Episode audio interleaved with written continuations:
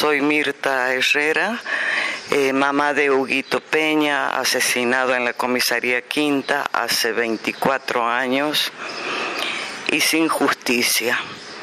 Así que voy a seguir luchando por mi hijo acá en la ciudad de La Rioja y voy a contar la historia de mi hijo Muchos la saben, pero hay gente que no y bueno, espero que, que entiendan todo lo que voy a contar porque yo siempre fui con la verdad adelante. Así que les agradezco a todos. Vamos camino a la gruta de, a donde lo dejaron a mi hijo los policías de la quinta en el 98.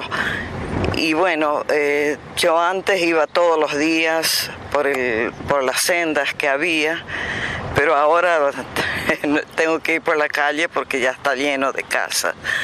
Y bueno, eh, sigo luchando por mi hijo y lo voy a hacer hasta el último día.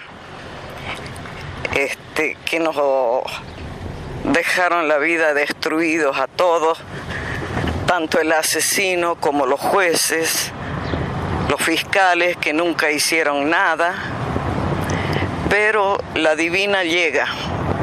Así que ahí estamos, siempre con Huguito. Mi hijo siempre está presente.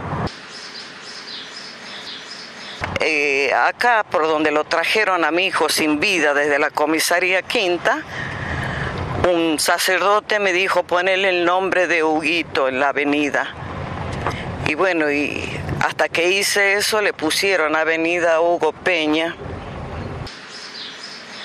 Y ahí estamos, vino una diputada, le sacó el nombre y le puso, le cambió el nombre. Cuando este sacerdote me dijo, pedí firmas, porque así con firma no te van a sacar el nombre firmaron muchísimas personas y lo mismo lo sacaron. Estamos en la gruta que le armé a mi hijo, apenas lo dejaron tirado acá. Este, viene mucha gente a visitarlo y bueno, eh, lo mataron en la comisaría quinta y lo trajeron acá para decir que él se, que él se mató solo. Y el, que le puso el cordón le puso mal, según los peritos de Córdoba que vieron, pero que vieron las fotos. Pero como el, gobernador había traído otro perito, obviamente el, el que él trajo ese decía la verdad. Así que todos sabemos quién es el asesino de mi hijo, quién eh, también estaba un travesti, después lo mataron al chico, y bueno, y así, todo se tapa. Y el asesino era custodio del juez que tenía la causa. Así que nunca hicieron nada, nunca, nunca. Eh, venían compañeros de mi hijo de la escuela, él ya estaba en cuarto año, y me ayudaron a juntar las piedras y hicimos esto con unos vecinos, con la, con la ayuda, y bueno, y quedó acá. No sé si irá a ser para siempre porque no les conviene que la gente se acuerde de mi hijo. Eh, ya nos quisieron sacar, pero yo me pongo firme y no. Acá eh, lo, lo dejaron a él atado del pasamano del auto. Sé quién es el que le puso el cordón y bueno, todo, todo, todo se sabe, pero nunca hicieron nada. Y, y la mayoría sale a decir que mi hijo se mató solo. Y no es así. Así que me da bronca de ver que hay mujeres policías que dicen que mi hijo se mató solo. Ellas también parieron y fueron paridas. Creo que no tienen que ser así. Decir la verdad y, y salir adelante. Esto lo hicimos al mes de mi hijo. Este, eh, con la ayuda, como le digo, de los chicos, los compañeros, vecinos, este, armamos así y bueno, porque antes no había nadie por acá, solo animales y, y bueno, tuvimos que cerrar para que no, no pasen adentro los animalitos, pero la gente viene mucho a visitarlo. Cuando es el, aniversario del natalicio de mi hijo, de Huguito, hago el chocolate para los niños, vienen muchísimos niños felices y eso me gusta a mí, verlos felices a los chicos. Y bueno, y también a mi hijo desde el, que está en el cielo. Eh, cuando vengo siempre le pongo música a mi hijo el, bueno, en las épocas del rock, de, toda clase de música, porque él escuchaba mucha música. Y bueno, y pongo la música que escucho yo porque me trae recuerdos de mi viejo, que también tocaba el bandoneón y bueno, este, siempre presentes todos. Y, y para que mi hijo esté contento con la música.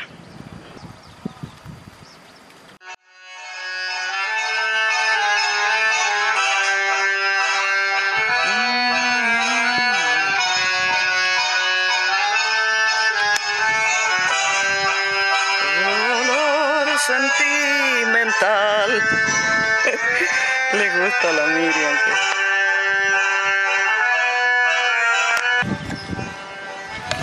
Bueno, es un tango hermoso cuando llora la milonga eh, por Jorge Mozo, que es un hermoso bandoneonista, y siempre lo escucho y, y bueno, y le pongo a mi hijo para que se acuerde también y y para todos los que los quieran escuchar. Es lindo, es lindo, a mí me encanta, toda la música es buena. Y cada país tiene su música que también son buenos.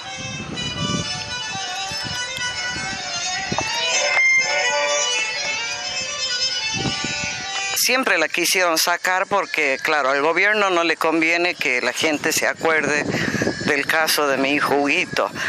Pero la gente acá, no, ninguno quiere que lo saque, porque se van a cumplir 25 años que viene la gente a visitarlo.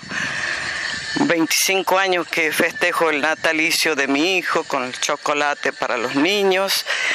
Y bueno, eh, a mí también me duele sacar de que me saquen las plantas, que, que tengo plantas ah, del campo y, bueno, ya veré qué pasa. Este, no me trajo los papeles el dueño a donde me da él, a donde yo voy a pedir ayuda a la gente con un blog, con una bolsa de cemento para hacer un, refugio para los niños, para que vengan los chicos a los adictos, bueno, sí, ojalá que se me dé y pueda hacer eso. Ahí nomás los días eh, veíamos motos paradas cerca de casa, a la vuelta, que nos investigaban. Acá en la gruta estaba un tipo un día. Y bueno, así nos investigaban porque nos querían ensuciar de todas formas, pero no lo lograron. No lo lograron. Seremos pobres de dinero, pero no de honradez nosotros. Así que, este siempre voy a seguir luchando, luchando para que se esclarezca el caso de mi hijo. Mi nombre es Carolina, soy hermana de Hugo Peña. Y, y bueno, a pesar que pasaron 25 años ya van a ser, sigue siendo como si fuera ayer, es mucho dolor, sigue siendo igual, porque no tenemos justicia y no sé si, si irán a hacer algo porque siempre están encubriendo, hay mucha impunidad en el gobierno, en el gobierno, así que es lo que uno más quiere, justicia, porque el asesino sigue suelto y nos duele porque como era él, él era muy bueno, tenía muchas ganas de vivir y todo, y, nos da mucha impotencia que le hayan truncado la vida a los 18 años. Así que sigue siendo muy duro todo, muy fuerte el dolor. Eh, bueno, a mi hermano lo mataron en el 16 de mayo de 1998 en la comisaría quinta de La Rioja. Y como era él, era una buena persona, no hacía daño a nadie. Creo que lo que habrá pasado ese día, que él se fue a hacer cargo de lo que pasó con el accidente y, como tenían mucha bronca que le había chocado el auto, eh, quiso vengarse pegándolo porque era un ex policía. Y sin duda, no sé, se le fue la mano, pero creo que esa es la técnica de ellos. Ya vienen matando muchos chicos ya. Después de mi hermano mataron muchos chicos. Hasta hace unos días mataron un chico. Así que es, la bronca de la impunidad que hay en el gobierno, porque es el gobierno el que no quiere que, que la policía salga culpable, porque es su policía y ellos la van a cubrir siempre. Así que es mucha, mucha bronca, mucho dolor. Bueno, estamos en el lugar donde él fue encontrado. Estamos con mi mamá, que ella siempre viene. Estamos con mi marido, mi hijo. Y siempre estamos acá. Siempre estamos cuidando el lugar. Es como que uno se siente tranquilo acompañando acá. Está la página que yo creé para no olvidarlo, es para mantener la memoria viva, la hice con ese propósito para que la gente no se olvide, porque hay mucha gente que no se olvida, sabe, conoce del caso y les duele porque fue una lucha muy dura la nuestra, así que mucha gente lo conoció a él y saben quién fue, así que esa página se llama Caso Hugo Peña, La Rioja, Argentina y ahí comento toda la historia, cómo fue, todo, todo, dedicaciones que yo le hago a él, porque él para mí sigue vivo, mi corazón sigue vivo siempre, siempre está vivo. Todo empieza el 16 de mayo de 1998 en La Rioja. Cuando él sale de mi casa, me nos dice que se iba a un asado. Siempre era común de él que se vaya a algún asado. Eh, se fue en su auto. En ese momento unas amigas le piden que le enseñe a manejar el auto. Y él sale con las chicas manejando el auto, manejan ellas. Y, y bueno, una de ellas choca el auto de un, ex policía, lo lo choca, digamos, porque no, estaba, no sabía manejar, lo choca. Y, resultó ser de un ex policía retirado, Jorge Fiano. Entonces, él se, después que choca, él, se va, las deja a las chicas, a las amigas en su casa y se vuelve al lugar del hecho a hacerse cargo de lo que pasó. Y en ese momento ya estaba la policía, porque el dueño del auto había llamado a la policía, estaba muy enojado, que quién le había hecho eso al auto. Entonces a él lo llevan detenido. Según dicen que él estaba muy enojado, que quería que, que lo golpeen, que se quería vengarse del que le había hecho eso. Entonces lo llevan a la comisaría quinta y bueno, ahí tenemos, teníamos, porque teníamos un testigo clave que él vio cuando le pegaron todo y fue entre las 7 de la tarde más o menos donde él aparentemente, bueno, ahí lo matan, lo matan, lo estrangulan, al parecer, bueno, lo estrangulan, por la autopsia lo estrangulan y le pegan un golpe en la nuca donde lo desnucan. Y bueno, después entre las ocho y media, será más o menos, lo llevan a un paraje en un, que era como un campo en esa época. Lo llevan apenas había un caminito que daba para otro barrio más arriba. Ahí lo llevan y, testigos nos contaron que esa noche había policía que no los dejaban pasar en ese lugar. Después nos, dimos con que en esa hora ellos estaban armando la escena de suicidio. A él lo dejan con el auto, colgado con el cordón de la zapatilla, al pasamano del auto, estaba sentado. No estaba colgado, estaba sentado. Y bueno, nosotros ya para ese entonces lo estábamos buscando, porque nos parecía raro que sean las 11 de la noche y él todavía no vuelva y lo estuvimos buscando, bueno, el padre salió a buscarlo por, por los hospitales, por las comisarías, abría puertas y no le, no, no le respondía, nadie le decía nada. Pero él, él, a él lo encuentra un testigo, un hombre que iba caminando por ahí, por ese campo, lo encuentra y ahí donde llama a la policía, a la misma policía seguramente, y lo llevan, lo sacan de ahí ya sabían los periodistas, sabían todo, en las comisarías, en, los hospitales, quién era el que se había matado, todo, pero nosotros no sabíamos. El padre lo seguía buscando, nosotros todos estábamos preocupados.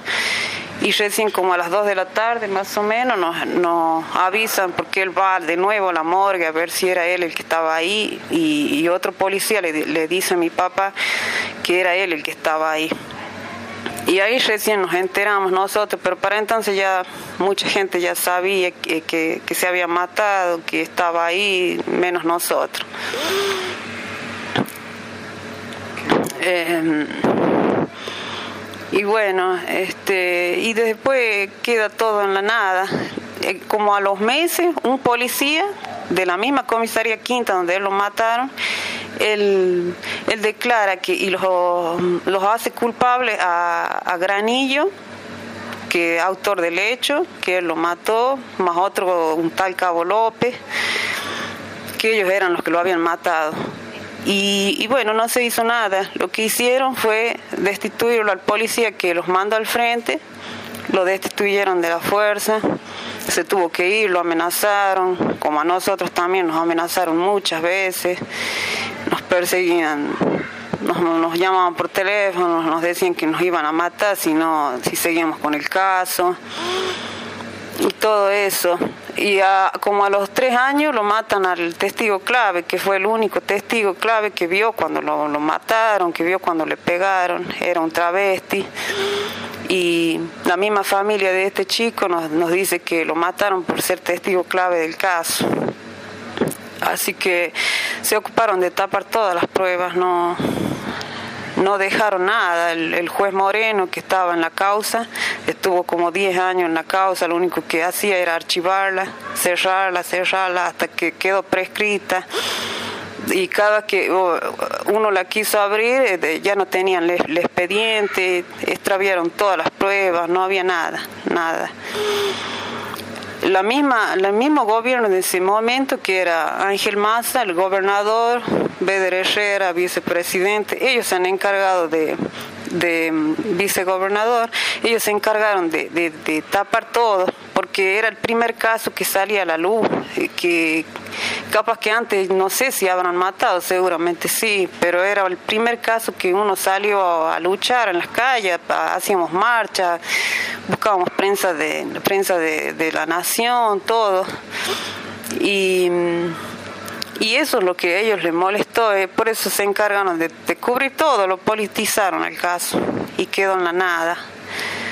Así que ya pasaron, este el próximo mayo van a ser 25 años que, que no tenemos justicia. Para mí es como que lo hubieran matado dos veces, porque ahora lo mataron porque no le dieron justicia lo mataron de nuevo. Para mí es así, le quitaron el derecho más grande que uno tiene, que es el derecho a la vida. Le truncaron todos los proyectos, todo, todo lo que él tenía, planes, todo. Era muy, muy trabajador, muy entusiasmado, quería hacer muchas cosas. Estaba de novio en ese tiempo y, y le quitaron todos esos derechos.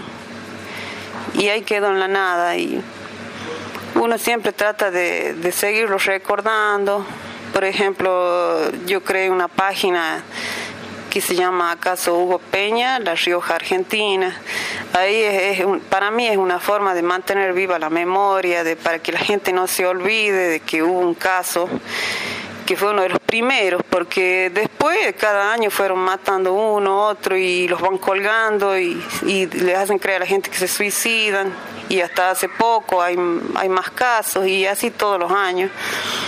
Y la gente por ahí no sabe que ya más antes hubo más casos de, de, violencia institucional. Así que uno sigue con el dolor porque es como si hubiera sido ayer y, y tenemos que seguir luchando.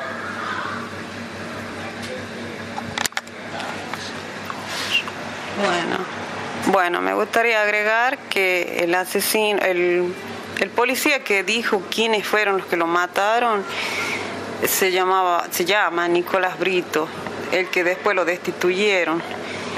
Los nombró a, Walter Granillo como autor del hecho y a Cabo López que, bueno, ellos nunca fueron presos, nunca estuvieron detenidos, nada. Pasan por la calle, se nos ríen en la cara, andan muy felices. Nunca estuvieron, nunca estuvieron detenidos. El juez que tuvo la causa era Daniel Moreno. Eh, el testigo clave era Tomás Herrera, que después lo mataron.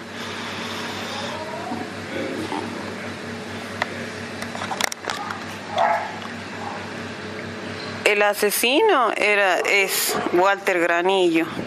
Él era chofer del juez Moreno. Él manejaba el auto. Así que él en, esa época que estaba en instrucción, la causa que eran los primeros años, él entraba como si nada, andaba con el juez, se metía a las oficinas del, juez Morales, del juez Moreno. Era toda una complicidad. Estaban todos cómplices del gobierno que se encargó de politizar el caso, de, trabar todo para que no, se sepa que era la policía la que lo había matado. Así defienden a todos los policías, el gobierno los cubre, a toda su policía, no, ningún policía está preso. Por eso esos casos quedan en la nada, ninguno tiene justicia. Bueno, bueno, cuando a él lo encuentran, se le hace una autopsia con los médicos de acá de, La Rioja. Se le hace la autopsia y, nos dicen que él se había suicidado. Después, bueno, cuando nosotros empezamos con los abogados y todo eso, mm, pedimos la necropsia. A los meses se le hace la necropsia con un perito de parte que pusimos con, con los abogados nuestros, el doctor Linares de Córdoba, y el gobierno pone otro médico de Rosario, otro forense. Bueno, el, único que para nosotros dijo la verdad fue el doctor Linares, que él dijo que estaba estrangulado porque tenía, era evidente que era una estrangulación. Tenía mal puesto el cordón, todo eso le vio que estaba mal puesto. Cuando se hay una estrangulación se corta un huesito que en la garganta tenía eso cortado, el hueso y bueno, y hoy creo que. Eh, bueno, y, los médicos que puso el gobierno dijeron que se había suicidado, que era, era suicidio, que era asfixia. y bueno, el médico nuestro nos dijo que era estrangulación y quedó todo ahí. Después, bueno, también hicieron una reconstrucción del hecho. Eh, se hizo desde que él sale de la está en la comisaría hasta donde es encontrado y y creo que las pruebas que tuvimos todo eso se perdió el cordón. El cordón que, que lo perdieron el cordón. Como perdieron muchos papeles importantes los perdieron. Así que, bueno, y, el testigo más importante, que, que lo, encima que lo mataron, nunca lo llamaron a declarar, a Tomás Herrera, nunca lo llamaron a declarar. Y él tenía miedo de declarar, él vino una vuelta y nos dijo, señora, no pidan que vaya porque me amenaza la policía y tengo miedo. Y, no sé si al año siguiente lo matan, lo matan, la misma familia dice, lo mataron por ser testigo clave. Así que todo indica que ellos, ellos hicieron todo, ellos armaron la escena, él aparece sentado al pasamano del auto con un cordón de, de la zapatilla. Este, no tenía rastros en, a la orilla de, que haya rasguñado la tierra, nada, nada, no había rastros de nada. No, eh, sí habían, en el auto de él había la huella de una bota de policía, por ejemplo. Esas huellas sí habían, esas huellas. De, había más de una huella en ese lugar donde lo encuentran a él. Y eran botas de policía las huellas. Que ahí está, esas fotos están en el expediente. Pero teniendo todas esas pruebas, eh, ellos se quedaron que, que no había pruebas. Nos borraron todas las pruebas y nos decían que que él se había matado solo y así lo iban archivando todos los años, archivaban el caso. Lo volvíamos a abrir ellos lo archivaban hasta que quedó prescrito. Cuando lo destituyen al juez, porque uno, uno luchó mucho para que lo saquen a ese juez, no sé, lo, creo que lo logramos sacar a ese juez Moreno, que fue el que se encargó de cubrir todo. Pero para mí él, cubría todo porque él era mandado por, por el gobernador y el vicegobernador. Ángel Maza y Beder Herrera. Ellos eran los principales que no querían que esto salga a la luz. No les convenía que todo el país se entere en la policía que ellos tenían. Ningún caso donde está involucrada la policía sale, sale a la luz. Solo la familia lo lleva a, que se entere todo el país, todo.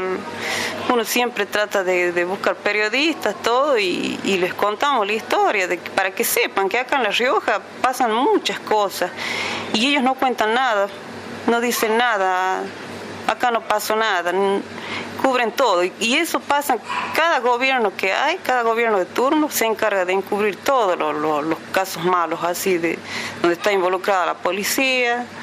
Acá no pasó nada, en La Rioja no pasa nada y pasan, pasan muchas cosas. Hasta en un mes de lo que va del año ya mataron dos en una comisaría. Y así seguirán matando porque si no hacen nada, ningún policía va preso, ellos van a seguir matando, porque no les importa, saben que están los cubre el gobierno. Y así quedan todos los casos en la nada.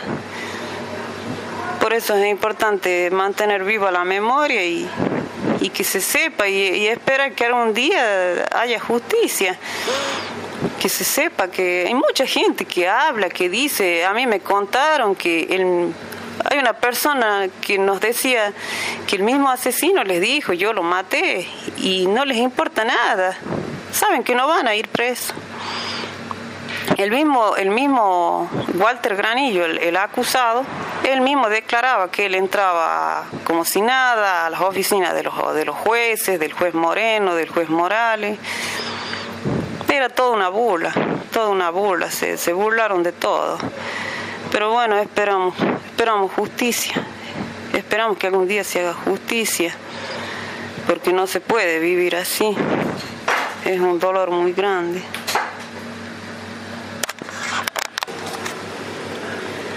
Cuando hicimos, era por octubre más o menos, y ya veníamos viendo que no, no avanzaban en el caso los primeros meses que, que no, no se hacía nada, había pruebas y las iban borrando, las iban extraviando todas las pruebas. Y mi mamá empezó a estar desesperada y empezó a buscar ayuda eh, a, a, nivel país.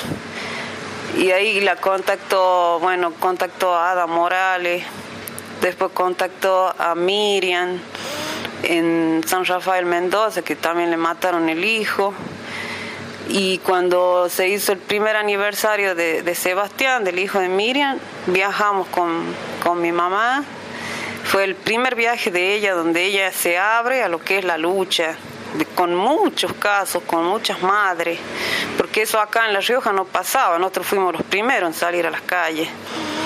Así que ella, ella después empezó a viajar por todo el país porque ella se sentía más acompañada con gente que, que también la había vivido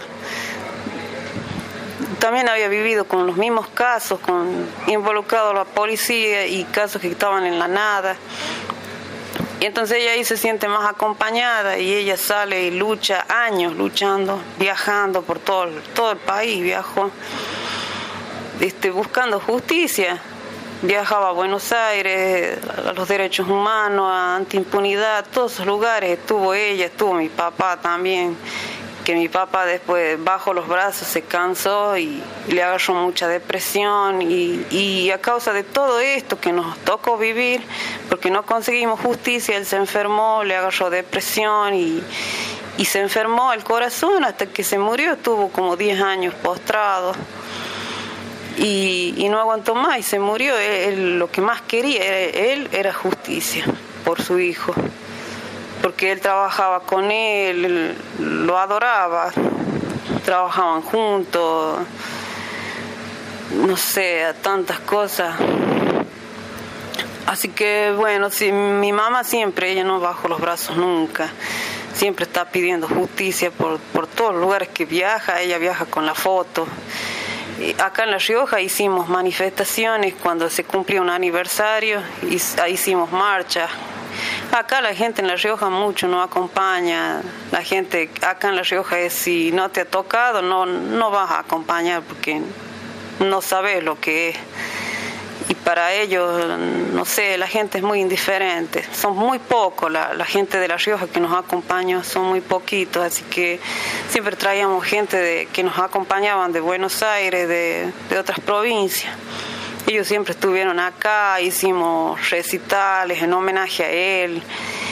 Y, mi mamá siempre estaba ahí eh, gritando siempre el nombre de Hugo, Hugo Peña, Hugo Peña, porque es un dolor muy grande así fue la lucha y sigue, sigue siendo así la lucha. Seguimos luchando, aunque sea con una foto que diga no se olvida, no se perdona, Hugo Peña, justicia. Siempre estamos recordando así cada año. Cuando eh, fue el primer aniversario, empezamos con los homenajes de cada año, se cumplía un año, dos años, tres años, y desde que hicimos un año, empezamos con, eh, mi mamá siempre lo homenajaba con, un recital de rock, siempre juntábamos los chicos que iban a tocar en la plaza y, ella lo, le hacía un homenaje así, un humilde homenaje siempre. Era una forma de recordarlo a él, así que cada año hacíamos eso. También eh, en el natalicio ella siempre eh, hacía el chocolate para los niños que eso es en julio, lo hacía en, la grutita que ella levantó, que es el lugar donde él fue encontrado. Ahí levantó como una grutita, sí, ahí ella prepara un chocolate. También lo hace desde, el comienzo, desde que empezamos con todo esto. Así que eso son, es una forma de recordarlo a él y, y de ver que uno no se olvida de esto siempre lo lleva vivo, presente en, los corazones nuestros, siempre lo tenemos presente. Eso, eso, eso es eh, lo que es el chocolate, es eso, es tenerlo presente y los homenajes, todo para que vean que uno no se olvida, que uno está esperando justicia, esto no tiene que quedar así. Nosotros cada año salimos a recordar que nos, nos deben una respuesta del gobierno nos, tienen que decir que nos tienen que hacer justicia. Y todos los años vamos recordando todo, así siempre con lo que sea, lo vamos recordando. Y ya van a ser 25 años de, impunidad sin justicia. Bueno, cuando fue el choque ese, donde él sale con las dos mujeres que les va enseñando a manejar, él choca el auto del ex policía este, que, incluso se dice que estaba mal estacionado el auto de este policía.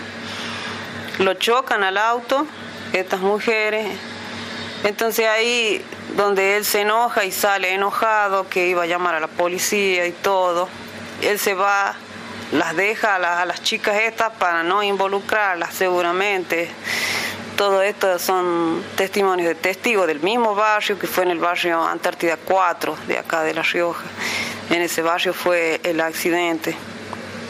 Y, ellos, ellos mismos, los mismos testigos ven cuando ya él vuelve a hacerse cargo del accidente, eh, los mismos testigos ven que ya estaba la policía muy acelerada, estaban muy violentos con él. y él levantaba las manos como diciendo, está todo bien, ya me haré cargo, no sé, pero así es lo que nos cuentan los testigos que declararon en la causa estos, estos dos chicos. Después, entonces en ese momento ven ellos mismos, los testigos, ven que él sube en el móvil de la policía y lo llevan. Lo llevan hasta la comisaría quinta que queda a, dos barrios de ahí en el Antártida 1. Ahí queda la comisaría quinta donde es ahí donde le pegan. Y llega el Walter Granillo que llega como si nada y le pega. Eso es lo que nos cuentan los testigos. Él le pegó y le pegaron hasta que lo mataron. No solo lo pegaron, lo, lo estrangularon después y seguramente le dieron el golpe en la nuca. Después de ahí eso fue, habrá sido 20 minutos que él estuvo preso, que él, estuvo detenido, no estuvo preso, estuvo detenido. Y ahí donde ve el testigo clave cuando le estaban pegando, porque él también estaba detenido ahí. Estaba sentado ahí, él vio cuando le pegaron todo, cuando lo mataron. Y entonces sale la, ya lo llevaron muerto, seguramente lo llevan muerto en, en el auto y ahí donde arman la escena del crimen. No sé, unos dos kilómetros era de, la comisaría Quinta hasta el paraje donde él aparece. Era un campo en esa época, ahora es un barrio grande. Era campo, no era muy transitado por la gente. Y ahí es cuando están los, la gente quiere pasar, quieren bajar de un barrio que queda mucho más, casi llegando al cerro quieren bajar para, para abajo, digamos, para la, ciudad más cerca. Y, ahí estaba la policía, eran las nueve de la noche más o menos, y no los dejaban pasar, porque en ese momento ellos estaban armando la escena. Ellos no entendían nada porque no los dejaban pasar. Y al otro día, a las 7 de la mañana, un, hombre común que venía caminando lo encuentra.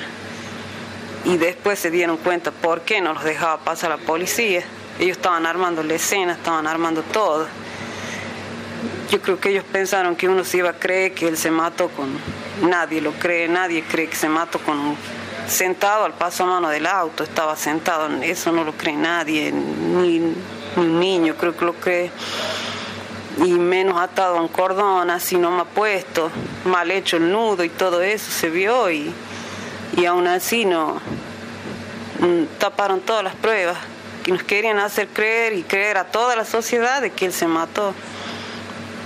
Así que uno, uno a uno quedó, quedó muerto con él porque los asesinos están tan libres, se nos ríen en la cara, caminan como si nada y saben que ellos no van a ir presos.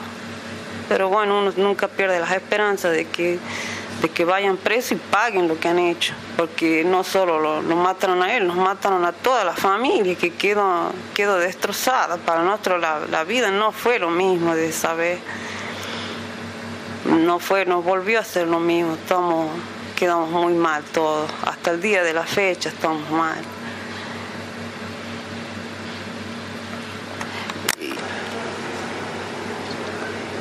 En la causa tenemos, hubo, hubo muchos testigos, mucha gente que después nos fue contando de que ellos vieron cosas, pero nunca los llamaron a declarar. Por ejemplo, el único que llamaron a declarar fue donde fue el accidente en el barrio Antártida 4. Ese es un barrio con departamentos así. Un chico vio de una ventana, un chico de 14 años, él vio cómo, cómo fue el accidente, se sintió todo el golpe del auto, entonces todos salieron a ver por la ventana y él fue uno de los testigos que, que después fue a declarar, que lo llevaron a declarar, tenía 14 años, fue con los padres él, fue a declarar de cómo estaba la policía ahí, cómo estaba violenta con él, cómo después ve que lo llevan, la policía lo llevan en el móvil.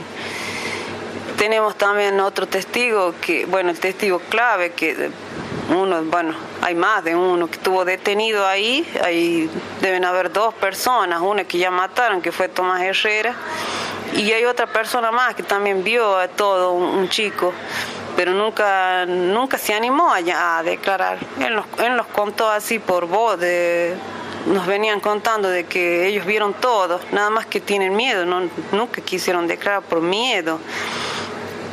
Él también vio cómo lo mataron. Después tenemos otro testigo, que fue cuando lo van llevando para armar la escena del crimen. Hay un testigo también que él ve que pasa el móvil, que pasa manejando el auto de mi hermano, un policía, que va, va un móvil también ahí. Eso ve también él, que van, van, van a armar la escena, era un caminito, era campo, era un caminito muy estrecho y ahí pasan ellos a armar la escena. Tenemos otros testigos que, que, fue gente que después bajó como a las 9 de la noche, que en ese momento fue el, cuando estaban armando la escena, gente que pasó y vio eh, cómo la policía no los dejaba pasar porque estaban armando la escena, toda esa gente hubiera sido testigo, pero nunca lo llamaron a declarar, por supuesto. Otro testigo que también, bueno, él sí declaró, que fue el hombre que lo encontró ya ahí colgado también ese fue otro testigo. Y creemos que capaz que hay más testigos, pero no quieren, tienen miedo. Nosotros nos vamos enterando cada año. Alguna persona te dice, ah, sí, sí, yo sé de alguien que vio eso, nos cuentan así, que estuvo ese día detenido también y vieron todo. Pero nunca hablaron porque tenían miedo, la gente tenía miedo, le tienen miedo a la policía. Yo creo que ahora eh, la gente se está dando cuenta de cómo la policía con los últimos casos que están matando este año, el año pasado, y hay como que recién la gente se está despertando y se está dando cuenta de que la policía los mató. Nada más que obviamente tienen miedo, tienen miedo porque saben que si los matan, ellos no van presos. Así que el caso tuvo, tuvo muchos testigos, pero no, no los llaman a declarar, no los llamaron nunca a declarar. Dos o tres nomás fueron a declarar porque no les convenía, obviamente, a Gringa, a Tomás Herrera, por ejemplo, el travesti que, que él vio todo también, nunca lo llamaron a declarar, no les convenía, sabían que él había visto todo, y creo que por eso también lo mataron. Bueno, con respecto al, testigo clave que, tenía, que teníamos nosotros, cuando nos enteramos que era, bueno, era un travesti, Tomás Herrera, nos enteramos de que él había visto todo. Entonces nosotros queríamos pedir que él declare. Y él vino unos días, vino unos meses después, le vino a pedir a mi papá que por favor no lo, no lo lleven, no lo llamen a declarar, no lo hagan declarar, porque él era amenazado por la policía desde ese día. Él estaba muy amenazado, tenía miedo. Y bueno, nunca lo, nunca lo pedimos que declare, si él no quería declarar, no, no declaró. Y, al año más o menos fue cuando lo, lo encuentran muerto.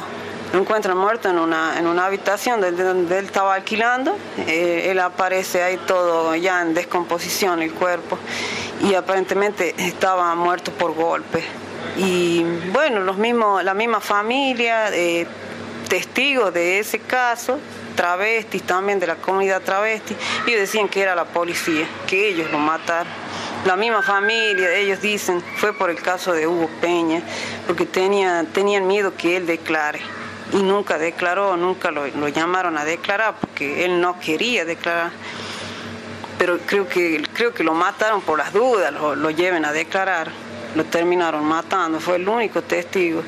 Y bueno, no fue el único. Hubo otros más que estuvieron detenidos ahí que con el tiempo nos fuimos enterando que ellos también vieron todo, pero no dijeron nada por miedo también nos fuimos enterando con los años de que ellos habían estado ahí y que nunca dijeron nada porque no querían meterse en la causa, no querían hablar porque le tenían miedo a la policía, eran amenazados, eran amenazados, como lo amenazaron a Tomás Herrera, lo amenazaron todo el tiempo, él mismo nos dijo, me, están amenazando la policía, no quiero ir a declarar, eso nos dijo. Y bueno, creo que por eso no se lo llamo nunca, nunca pedimos que lo hagan declarar, porque tenía miedo y, tuvo un mal final después de todo.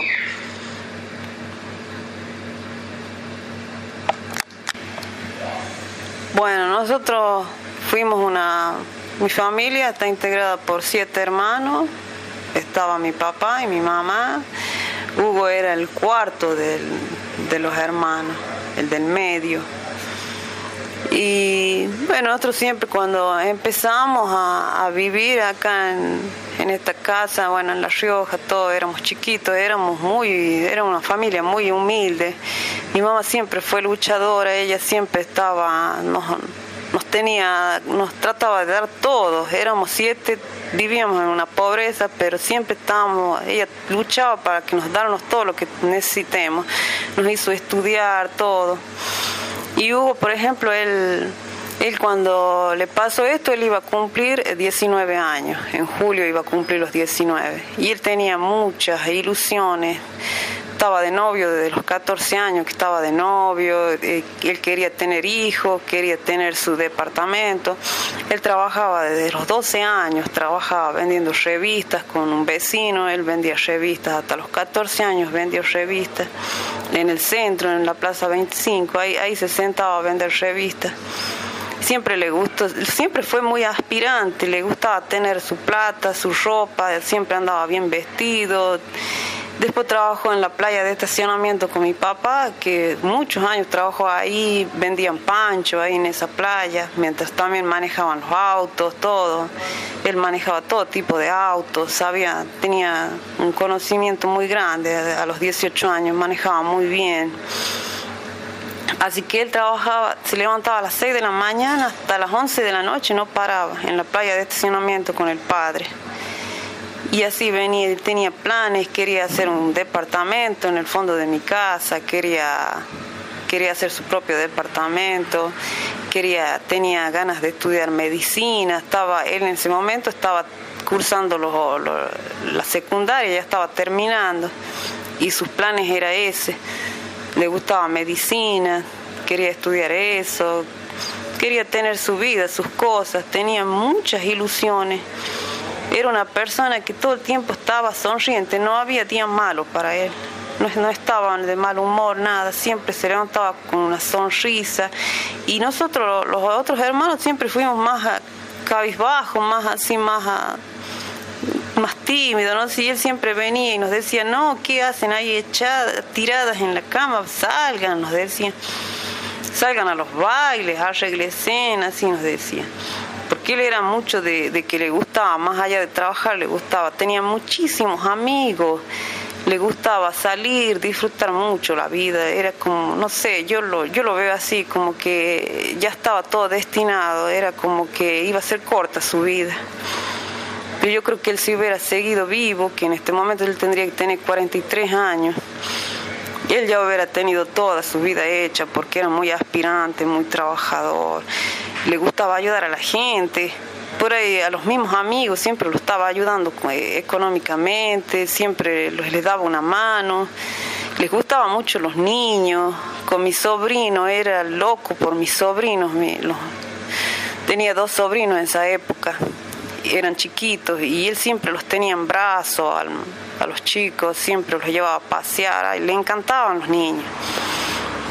Y él siempre estaba así con ese entusiasmo, esa sonrisa, no se me borró más de la mente a mí. y toda la gente, los amigos, todos lo recuerdan así a él, entusiasmado así por la vida, siempre con buena onda.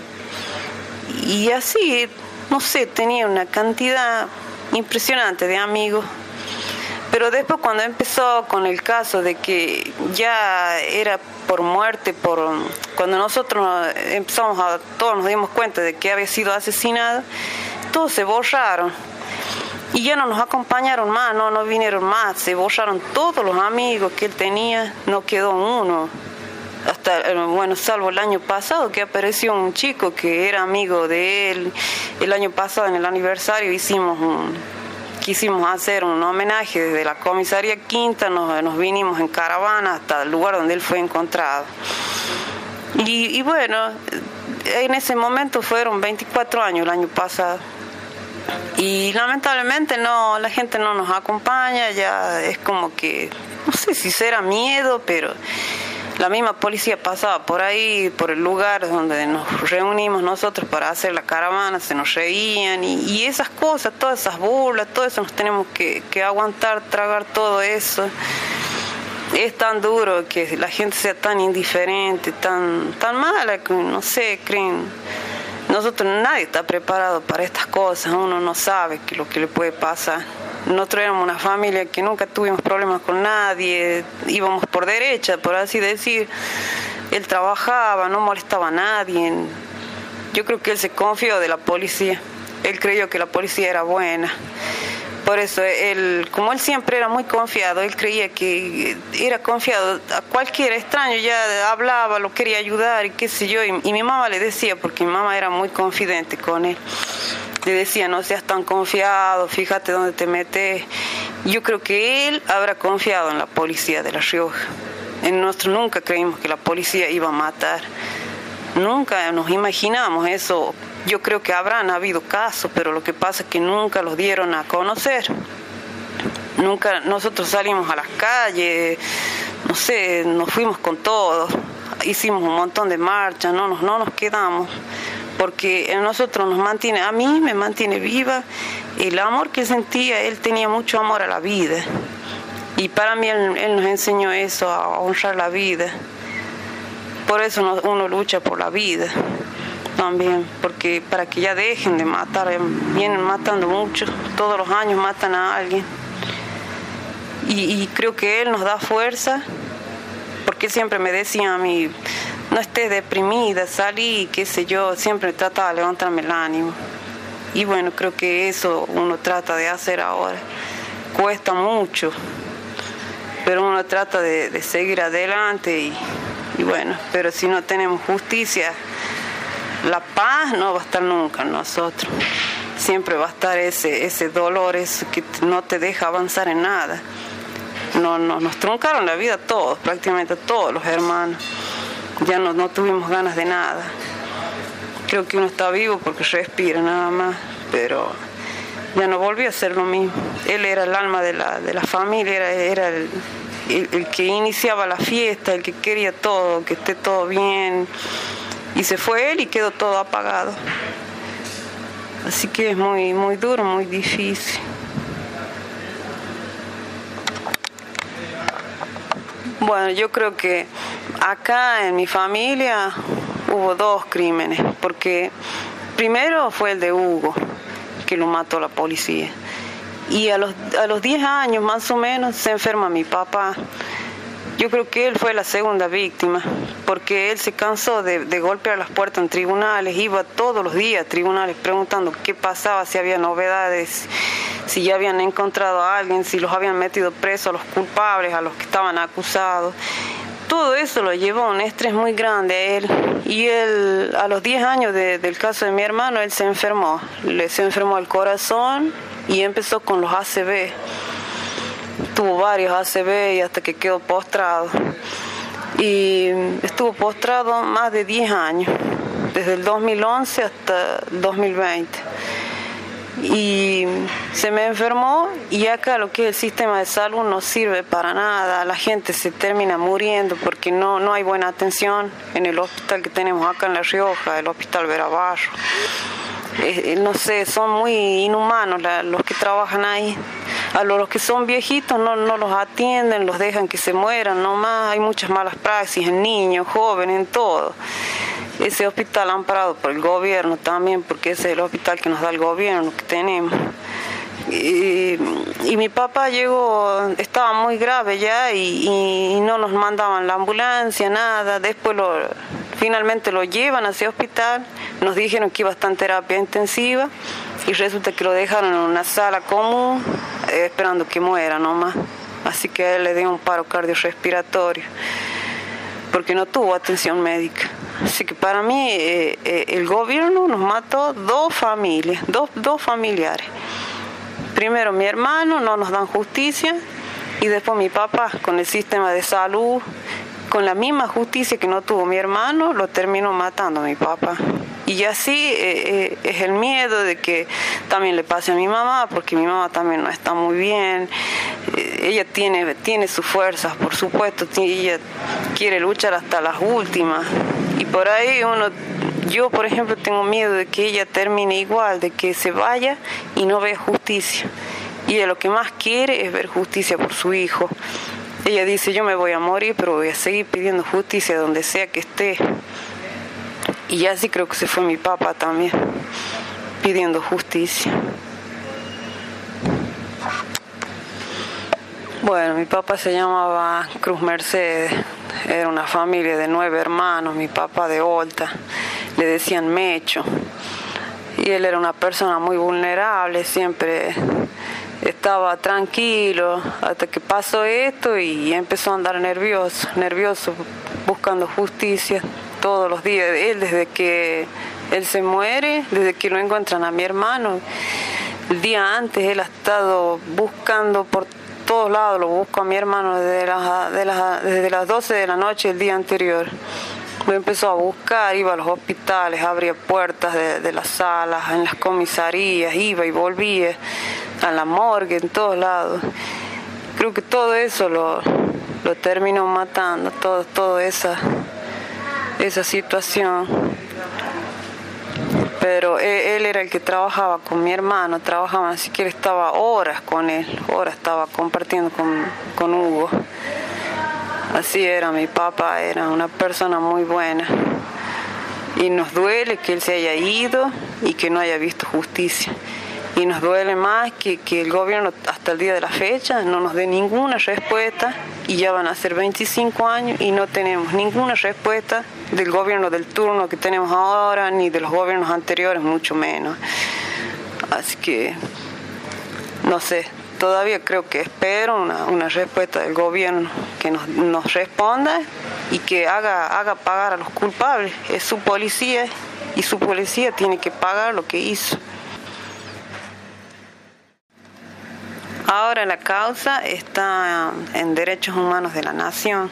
Eso fue el único avance que tuvimos hasta ahora, que, que llegó hasta ahí, ¿no? Por medio de gente amiga de, de, mi mamá, así que la causa pudo llegar hasta ahí, hasta los derechos humanos de la nación, que era la, creo que es la última esperanza que teníamos, para ver si así la pueden hacer pasar a la justicia federal.